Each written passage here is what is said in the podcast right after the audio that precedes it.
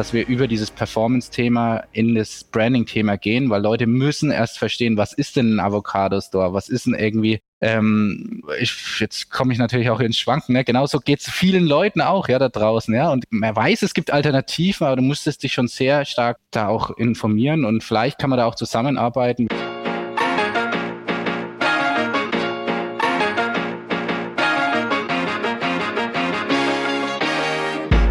Hi, ich freue mich. Willkommen zu Next Level Time for Learning. Willkommen zu einer weiteren Folge von Next Level Time for Learning. Heute mit Dominik von Save It.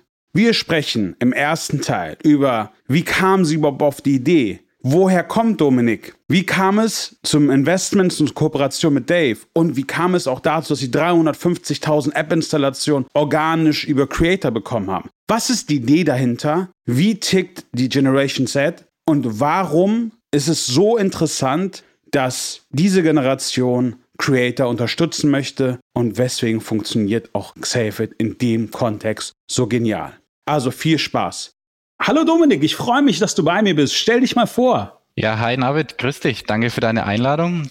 Genau, ich bin der Dominik, ich bin einer der Co-Gründer letztendlich von Save It. Wir sind letztes Jahr mit einem richtigen Hype gestartet, sind jetzt langsam wieder in guten Gewässern. Hab richtig Bock auf den heutigen Tag, bin gespannt auf die Gespräche, auf die Outcomes und auf die Learnings. Wir sind neu, wir haben Bock auf, auf weitere Gespräche und ja, lass uns das angehen zusammen. Cool, was macht ihr denn Tolles? Im Endeffekt haben wir eine neue Plattform ins Leben gerufen, was sich Cashback nennt. Jetzt wirst du wahrscheinlich erstmal lachen und wirst sagen, ja, Cashback, das gab's doch schon. Ja, und genauso ging es uns davor auch. Was wir nur anders gemacht haben, wir haben eigentlich das Marketing einfach komplett umgedreht und haben gesagt, hey komm, wir machen das mal komplett anders. Wir wissen, wir haben eine besondere Zielgruppe und unsere Zielgruppe ist die, sag mal, Generation Z und Generation Y. Und was wir gemacht haben, ist, wir haben eine Cashback-Plattform ins Leben gerufen am 29.10., wo ein User natürlich sein ganz normales Cashback bekommen kann, Geld sparen kann, aber gleichzeitig den Content Creator seiner Wahl unterstützen kann. Und das war zum Beispiel was, wo, wo es noch nie so in der Art gab. Und natürlich fragen sich dann auch viele, hä, warum will man Content Creator unterstützen? Die haben doch schon einen Haufen, Haufen Geld. Aber man muss einfach verstehen, dass, glaube ich, dieses Gönnergehen oder Mentalität in der jungen Gesellschaft viel mehr vorhanden ist oder wieder stärker ist. Zum Beispiel auf Twitch gibt es ja sowas wie Donations. Leute spenden fünf Euro, weil sie einen Gamer zuschauen und es einfach cool finden. Und wir haben das einfach umgedreht und haben gesagt, hey, du brauchst nicht mehr dein eigenes Geld verwenden. Shoppe einfach ein, spare Geld und ja, unterstütze kostenlos deinen Content Creator. Ja, eine coole, coole Sache. Jetzt mal vielleicht nochmal einen Schritt zurück. Wie war denn dein Werdegegangen? Wie bist du eigentlich ins Online-Marketing gekommen? Ja, das ist eine sehr verrückte Frage. Ich bin Spätzünder im Online-Marketing definitiv. Also ich habe ganz normal studiert BWL, voll langweilig, ich weiß. War dann aber sehr lange auch bei Siemens, habe da eigentlich nie eine richtige BWLer-Position ja, gehabt. War immer irgendwie so in Richtung IT-Business-Kontext unterwegs. War dann dort auch Product Owner für mehrere mobile Apps. Und das war auch genau so dieser Kern, den ich eigentlich gut begleiten konnte, weil ich war immer so ein Techie, aber gleichzeitig irgendwie ein BWLer. Und das war eigentlich die Kombination, die mir Spaß gemacht hat. Ich habe dann aber gesagt, ja, irgendwie war es das noch nicht. Konzern ist natürlich cool und ich würde mich da auch nie beschweren. Ist sehr privilegiert dort, hat auch Spaß gemacht, cooles Team, aber ich wollte irgendwie bisschen mehr oder irgendwie was anderes. Und da habe ich auf einer zweiten Station, da war ich damals bei der MSG, so eine IT-Beratung, so Accenture, Gemini in Deutsch würde ich sagen, ja, sind auch 10.000 Mitarbeiter. Habe da zwei Kollegen kennengelernt, die eben das technische Know-how auch mitgebracht haben, so wirklich die, den Entwicklergeist und ich war so eher der Ideen-Junkie. Und da haben wir uns zusammengeschlossen und haben gesagt, boah, jetzt machen wir mal wieder was. Und da bin ich in dieses Affiliate-Thema reingerutscht, habe mir das komplett von der Pike auf antrainiert, habe mit vielen Leuten gesprochen, viel aufgesaugt. Und ich glaube, jetzt bin ich auf einem ganz guten Level, muss natürlich jeden Tag noch weiter dazulernen. Aber macht Spaß, neue Sachen ausprobieren, einfach reingehen, Learning by Doing und dann kommt meistens was ganz Cooles raus. Ja, cool. Und ihr meintet ja auch gerade, ihr habt im Endeffekt, also ihr habt die Idee umgedreht, was das Cashback-Thema angeht. Hatte die da auch gleich auch schon die Idee mit den Creatoren oder wie kam das denn dann? Ja, ich glaube, wenn ich jetzt sagen würde, ja, wir hatten gleich die Idee, wäre das auf jeden Fall extrem gelogen. Wir sind ein bisschen anders gestartet und ich glaube, das ist ganz normal beim Startup. Ja, wir waren da wirklich zusammengesessen und da war Dave noch gar nicht dabei, unser YouTuber, der uns ja letztendlich unterstützt und der auch Teil Investor auch bei uns ist. Wir haben eigentlich angefangen und wie ist es halt immer, ja, du fängst irgendwo in der Bar an, redest, träumst, sagst, hey, machen wir das? Ja, komm, wir machen das und dann fängst du irgendwie an und wo wir eigentlich angefangen haben, und das ist so ein bisschen der Kern, wir wollten eigentlich ins Thema Nachhaltigkeit ein bisschen mehr reingehen. Ja, was wir immer gesagt haben, wir haben gesagt, irgendwie schade, jeder redet über Nachhaltigkeit, aber am Ende macht doch jeder nichts oder wenig und man könnte mehr tun. Und da haben wir immer ein Konzept gesucht, wie kannst du was machen, indem du nichts machst. Hört sich verrückt an, aber das war so unsere Idee, so haben wir gestartet. Und da sind wir in dieses Cashback reingekommen und wollten eigentlich ursprünglich Cashback in nachhaltige Investments verwandeln. Das heißt, wenn du einkaufst, wäre ja cool, wenn dein Cashback gleich investiert werden würde und dann auch irgendwie noch was Positives bewirkt. Und das war immer so das Framework, das wir hatten. Problem natürlich in Nachhaltigkeit und so haben wir das bisschen kennengelernt. Ist ein geiles Thema und es ist auch natürlich hyped, aber wenn es um Investments geht und dann irgendwie auch die richtigen Leute zu finden, war schwierig. Wir kommen nicht aus der Bubble, wir kommen nicht aus der Nachhaltigkeitsbubble und auch nicht so aus der Unternehmensbubble. Deswegen hatten wir wirklich schwer und deswegen haben wir auch gesucht nach Alternativen. Wie kann man irgendwie trotzdem was machen, wo in die Richtung geht irgendwie? Und dann war es das Verrückteste, was wir je gemacht haben. Tillmann, mein Kollege und auch Mitgründer, hat gesagt, hopp, wir schreiben den Dave. Und ich habe mir erstmal gedacht, wer ist dieser Dave? Ja, ich war überhaupt nicht in dieser Bubble dran und habe gesagt, ja, hopp, probier einfach mal deinen YouTuber, das wird schon irgendwie passen. Habe mir seine Videos angeguckt, habe mir gedacht, okay, der Junge hat's halt wirklich drauf. Das ist nicht so dieser Klischee-YouTuber und ich bin da ehrlich, ich hatte voll die Klischees. Habe ich teilweise immer noch, aber er hat mich echt da ein bisschen umgehauen und dann haben wir uns da in Köln getroffen. Das war verrückt zwei Tage später haben wir gekündigt, ja. Also so schnell ging das. Echt? Ähm, das war eine, das war eine Hardcore-Woche. Ich glaube, da unsere Familien daheim, die haben gedacht, ei, ei, ei, was machen die Jungs? Aber wir sind super froh, dass wir es gemacht haben. Ja, aber wie cool ist das denn? Okay. Aber dann, dann sprechen wir doch auch mal gerade über das Thema. Du meintest ja, sage ich mal, auch die, diese Generation, über die wir gerade sprechen, die mögen halt auch Donations, einfach auch Leute unterstützen. Aber ich meine, du meintest ja auch gerade, also rein theoretisch kannst du es ja auch über Twitch mit deinem eigenen Geld. Aber der Ansatz ist dann halt auch rein theoretisch bei euch, hey, du kannst es halt einfach auch mit einem Purchase machen. Das heißt, du brauchst gar nicht dein eigenes Geld zu investieren, richtig? Genau, also ich glaube, jeder shoppt ja und natürlich Cashback ist jetzt primär in Deutschland ein Online-Cashback-Verfahren. Und ich meine, es gibt einfach diese Monetarisierungsform im Affiliate-Marketing. Und natürlich ist es genau der Unterschied, was du sagst. Ich kann kostenlos denjenigen unterstützen, den ich auch wirklich verfolge und den ich wertschätze. Und ich glaube, das ist eine Mentalität, die, die ich mega cool finde. Ich bin ehrlich, ich bin auch irgendwie schon nicht mehr in der Gen Z dabei, aber man merkt einfach, der Support, wenn jemand was tut und der was erreicht, ist viel größer als jetzt zum Beispiel, und ich bin jetzt nicht viel älter, ja, ich möchte mich jetzt hier nicht als Oldie hinstellen, gar nicht, ja, aber ich merke da schon, dass da einfach das Mindset anders ist und ich finde es mega cool. Und das ist genau dieser USP, den wir hier haben. Und die Kombination natürlich für den User, dass das cool ist und dass dann der Creator auch noch was davon hat und am Ende die Brand die User bekommt, die sie sonst nicht bekommen, weil ich glaube, das ist so das große Fragezeichen für viele Brands. Wie bekomme ich denn eigentlich diese Zielgruppe jetzt wieder ran? Und natürlich kämpfen die auch mit vielen Klischees, ja. Und ich glaube, es gibt so viele coole Ansätze, die man machen kann. Und wir haben einen Ansatz gefunden, glaube ich, und auch jetzt schon im letzten Jahr und dieses Jahr auch bewiesen. Und da wollen wir einfach weiter dranbleiben, dass eben alle drei Parteien davon profitieren. Und das hat der Dave auch in seinen Videos super cool dargestellt. Es ist diese Win-Win-Win-Situation. Brands sind glücklich, ähm, profitieren von unserer Reichweite, ähm, bekommen ihre Zielgruppe ans Start. Creator verdienen an quasi Einkäufen ihrer Community mit. Und der User ist auch glücklich, weil er spart, wo er vielleicht davor nicht gespart hat. Okay, und dazu kommen wir ja auch mal gerade, weil du meintest ja auch eure Audience oder eure Zielgruppe, die ja. im Endeffekt ja, sag ich mal, die Brands vielleicht auch so nicht über eine klassische Cashback-Community bekommen würden. Ja. Wie generiert ihr denn gerade eure Installation? Also ich habe ja, also wie schon gesagt, ich bin auch zu euch gekommen über, über Mitarbeiter von mir, der meinte, ey Navid, guck dir das mal an. Das ist gerade, wo auch irgendwie, glaube ich, Dave das hat auch enorm viral gepusht hatte. Das ja. war, glaube ich, letztes Jahr so September, Oktober. Und wo ich dann halt auch noch klar über irgendwie Tools eure Installationszahlen gesehen habe und dachte mir so, wow. Ja. Also, aber, ähm, was sind so, sag ich mal, die klassischen Wege?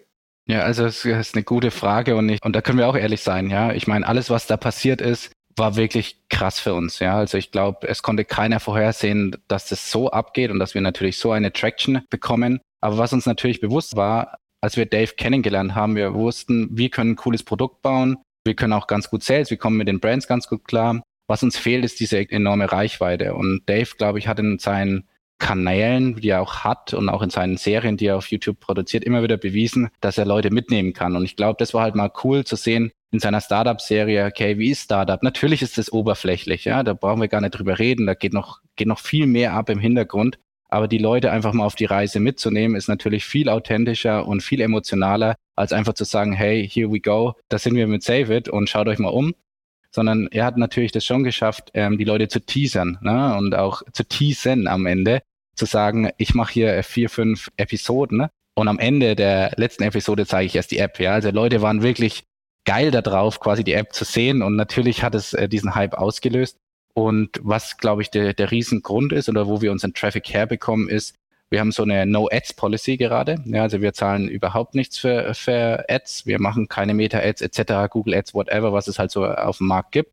Wir gehen rein über die Reichweite von den Influencern und die ersten Creator, die dabei waren. Und natürlich war dann Seven vs. Wild dabei, wo wir sehr bald gepartnert haben. Oder ein Unsympathisch TV mit Sascha, der uns sehr gut unterstützt hat. Da waren viele große Creator dabei, die natürlich die Creator Economy unterstützen wollen, aber natürlich auch Potenzial für ihre Zielgruppe gesehen haben, weil also es ist eigentlich sehr leicht zu erklären. Ne? Ich meine, ein Creator kann seiner Community was zurückgeben, weil er von der Reichweite was abgibt. Und gleichzeitig kann er natürlich Placements füllen, die er vielleicht nicht verkauft hätte. Oder vielleicht sogar Werbung machen für Sachen, die er sonst nie bewerben würde. Ne? Ich meine, viele Influencer stehen letztendlich für gewisse Themen. Und wir haben da so ein bisschen den, äh, die Lücke gesehen und versucht, das einfach zu füllen. Eine No-Ads-Policy bedeutet ja auch eigentlich, dass es organisch gewachsen ist, primär durch die Kollabos, die ihr im Endeffekt auch entweder mit Dave oder auch mit, sage ich mal, Influencern macht, die halt auch, oder Creatern, ja. ja ähm, die im Endeffekt ja mit euch partnern. Genau so ist es. Also genau so ist es. Natürlich war das auch ein hohes Risiko, das muss man auch ehrlich sagen, ja. Ähm, wir wussten nicht, ob das funktioniert, aber wir haben das ja sehr stark vorbereitet. Ja, wir haben im Endeffekt ja schon fast alles gehabt, als dann die YouTube-Serie rauskam. Und es waren schon sechs Monate, sieben, acht Monate jeden Tag Leute abklappern, das Konzept erklären, was die Benefits sind. Und dann musst du natürlich immer hoffen als Startup, dass Leute auch sagen, okay, ja, ich teste das mit dir, ja, ich finde es cool. Wie du sagst, man muss natürlich vielleicht schon dazu sagen, wir haben eine Aktion gestartet, die war ein bisschen unkonventionell für ein Startup, auch mit dem Funding. Wir haben halt einen Land Rover mit Seven vs. Wild verlost. Natürlich der, das war ein Ad, äh, das kann man, kann man schon sagen. Ich meine, das war ein Invest. Das war halt auch wieder ein Thema Gewinnspiel. Wie authentisch ist es mit der Zielgruppe? Hey, es geht um Outdoor. Lasst uns doch das zusammen machen. Und das waren dann halt so ein ja, Nehmen und Geben und zu sagen, hey, ihr habt was davon, wir haben was davon. Und wenn es was wird, hey, dann sind alle glücklich. Wenn es nichts wird, haben wir trotzdem mal in einem Startup auch investiert. Und das war halt so das Mindset, wo ich sage wieder, ne? Diese Gönnermentalität und auch Support in diesem ganzen Startup-Umfeld braucht es einfach viel mehr, weil es ist so schwer als Startup. Es ist so anstrengend. Ja, man sieht natürlich da nur hey, das war ein geiler App-Start, aber da passiert sehr viel, auch auf der persönlichen Ebene. Ja. Und wenn natürlich äh, hier, hier, in Deutschland ist es ja oft so, ja, willst du das überhaupt machen? Äh, ähm, seid ihr euch sicher? Was ist denn das? Versteht doch keiner. Und natürlich kämpfst du eigentlich mehr gegen solche Aussagen und denkst dir auch, hm, mache ich das? Lohnt sich das? Samstag, Sonntag, Geburtstage, alles wird abgesagt. Aber wir haben es gemacht und es gab die Unterstützer und da sind wir einfach stolz drauf und da kann man sich auch echt bedanken, dass sie einfach uns unterstützt haben, weil ohne die wäre das nie möglich gewesen.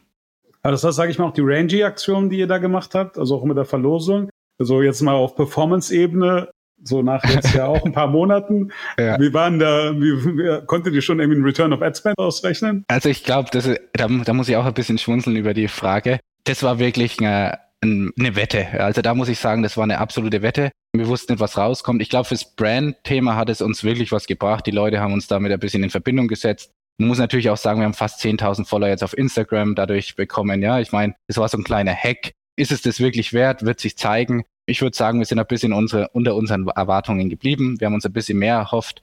Aber wir, wir sind jetzt auch nicht mega enttäuscht. Man muss manchmal Sachen ausprobieren, sonst, sonst kommst du halt auch nicht voran. Und ich meine, du probierst halt fünf Sachen aus, zwei funktionieren, drei nicht. Und genauso machen wir das die ganze Zeit im Produkt äh, mit den Creatoren, mit Brands. Und das ist ein bisschen so das Mindset, machen Fehler, scheiß drauf und weiter geht's. Ja, aber anders kannst du sich, was ist noch, also ich meine, wie auch, sage ich mal, das, das Online-Marketing-Karussell jetzt auch irgendwie schon ein paar Tage und äh, wir haben ja auch so oft irgendwie All-In und dann irgendwie ein Fail. Ja. Aber das, ich meine, daraus lernst du und ich glaube, das ist, aber das ist auch das Charmante, dass du, also ich meine, das musst du halt auch einfach machen. Also ich glaube, das ist auch so eine Mentalität in Deutschland, wo, also ich glaube auch gerade so, was du ja auch gerade meintest, so Angst, dann kommst du jetzt irgendwie aus dem Corporate-Bereich, wo du sehr privilegiert bist und dann erzählst du jemandem, ja, ich habe jetzt bei Siemens mal aufgehört und mache jetzt irgendwie ein Startup, wo alle dann immer ja. sagen, und wo ich eigentlich immer nur sage, Hammer, ey, super, also ich, Chapeau, also ich glaube, das ist halt einfach ein Punkt, den, den einfach viele, viele müssen einfach auch, glaube ich, auch einfach auch mal, gerade in der Zeit, ihrem Gefühl folgen. Und ich meine, man lernt halt so viel daraus.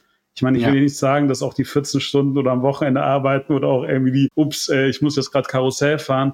Aber ich kann im Endeffekt von mir aus sagen, also ich mache das jetzt seit 15 Jahren und in der Zeit war ich auch öfters mal, also kurz vor, oh, aua, und dann hast du dich wieder irgendwie hochgerissen.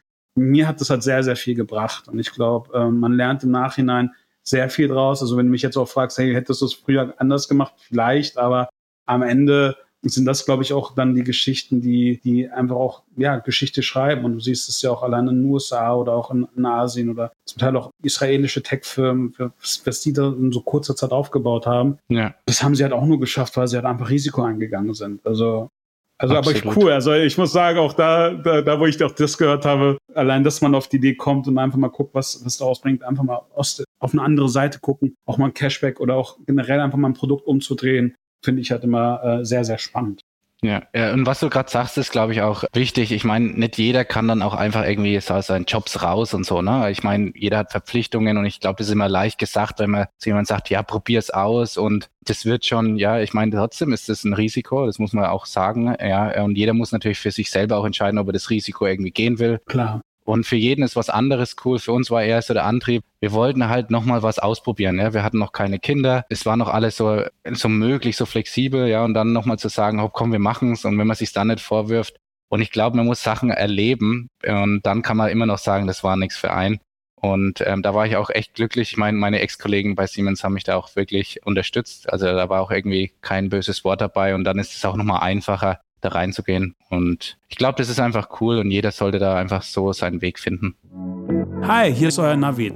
Ich würde mich riesig freuen, wenn ihr uns euren Freunden empfehlt, unseren Podcast abonniert und eine Review hier lasst.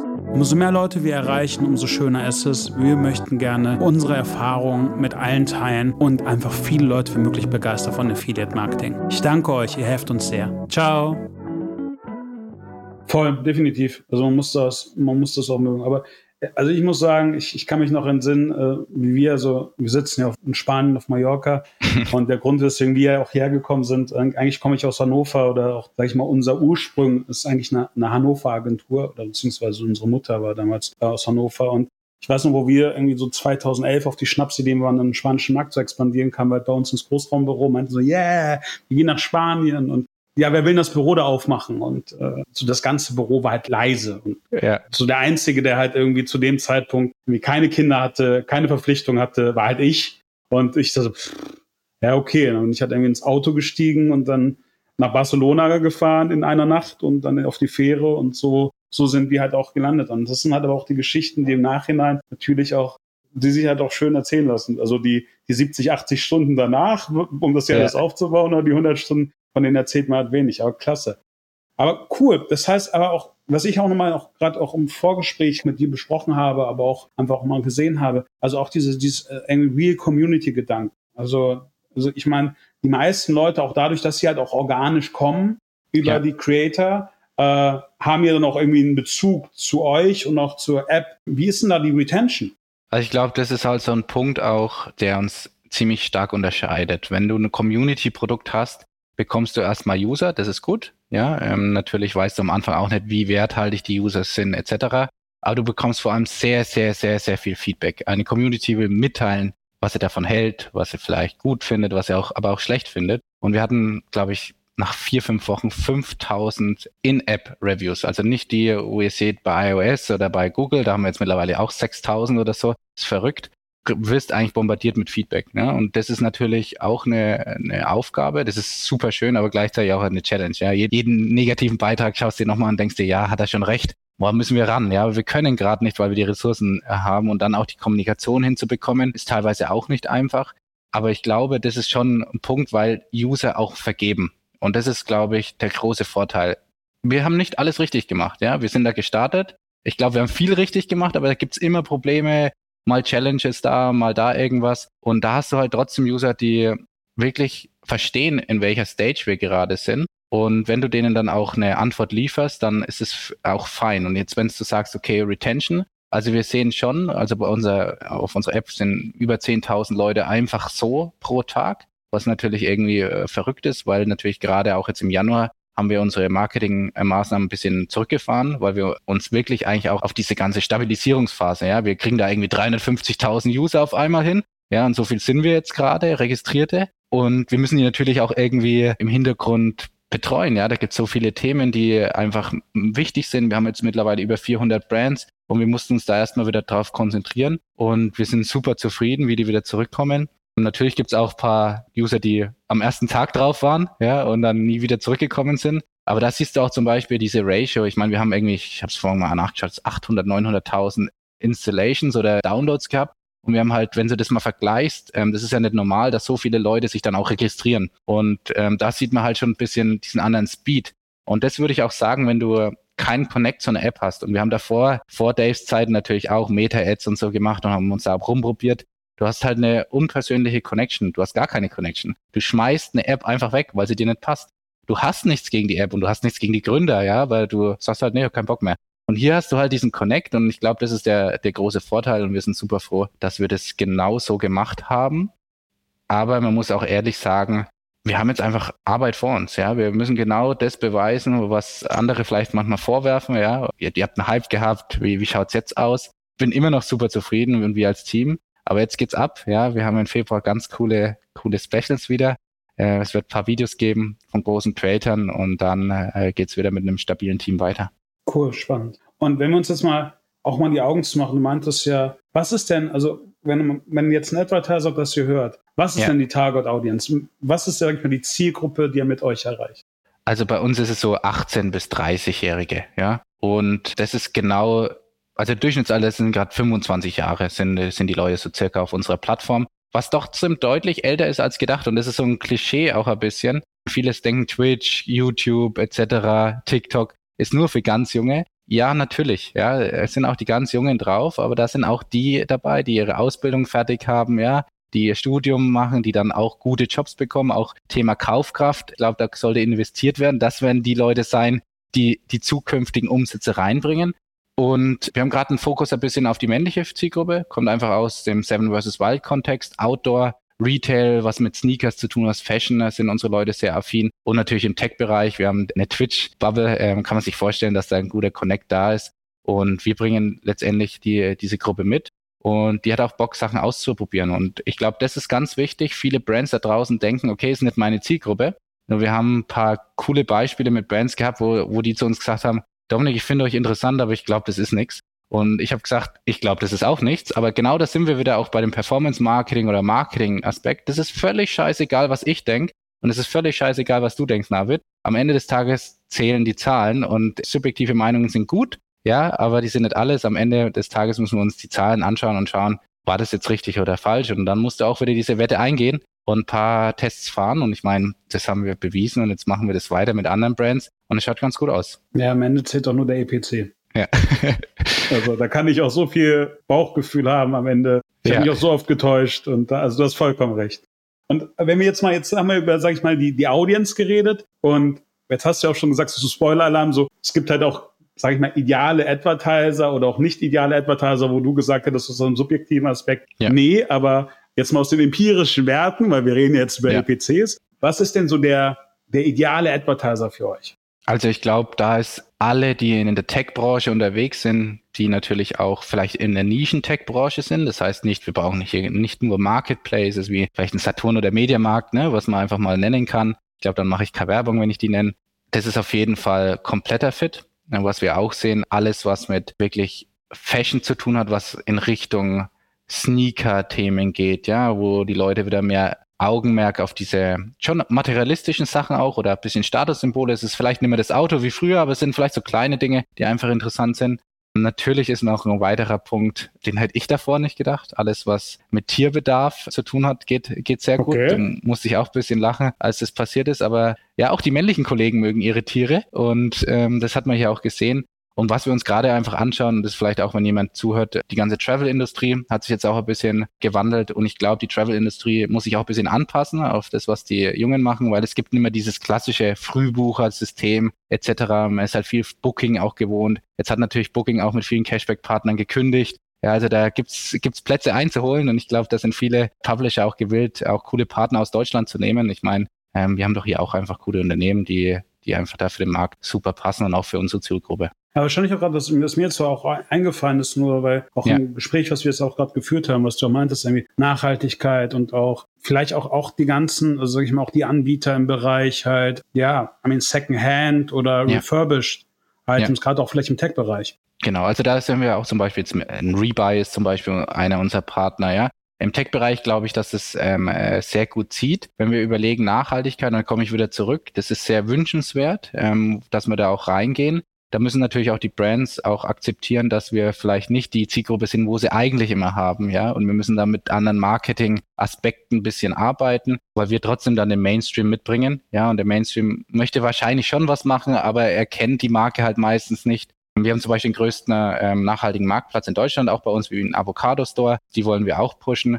Nichtsdestotrotz muss man auch einfach ehrlich sein. Viele Leute kennen diese Marken nicht. Deswegen müssen wir dann auch schauen, dass wir über dieses Performance-Thema in das Branding-Thema gehen, weil Leute müssen erst verstehen, was ist denn ein Avocado-Store? Was ist denn irgendwie ähm, ich, jetzt komme ich natürlich auch ins Schwanken, ne? Genauso geht es vielen Leuten auch, ja, da draußen, Klar. ja. Und ich finde das genau, was ich jetzt gerade sagt. Am liebsten würde ich sagen, schneid's raus, aber nein, ich glaube, das ist genau das, was vielen Leuten auch da draußen äh, fehlt. Man, man, weiß, es gibt Alternativen, aber du musstest dich schon sehr stark da auch informieren und vielleicht kann man da auch zusammenarbeiten. Wir hatten auch schon Kontakt mit einigen und da ist genau das, was wir auch hier sagen. Ja, wir haben ja Performance Marketing und wir haben Branding über Influencer und da ist es eigentlich prädestiniert, auch Leuten einfach zu erklären, hey, da gibt es auch andere Marken, die da draußen die genauso gut sind oder die vielleicht einfach nachhaltiger sind. Und am Ende des Tages ist der Mehrwert genauso für dich da. Und ich glaube, das ist nochmal ein Punkt, auch nach dem Gespräch einfach nochmal, gehe ich auch nochmal da rein, wir haben da vorgestern erst wieder drüber geredet und wir haben halt immer noch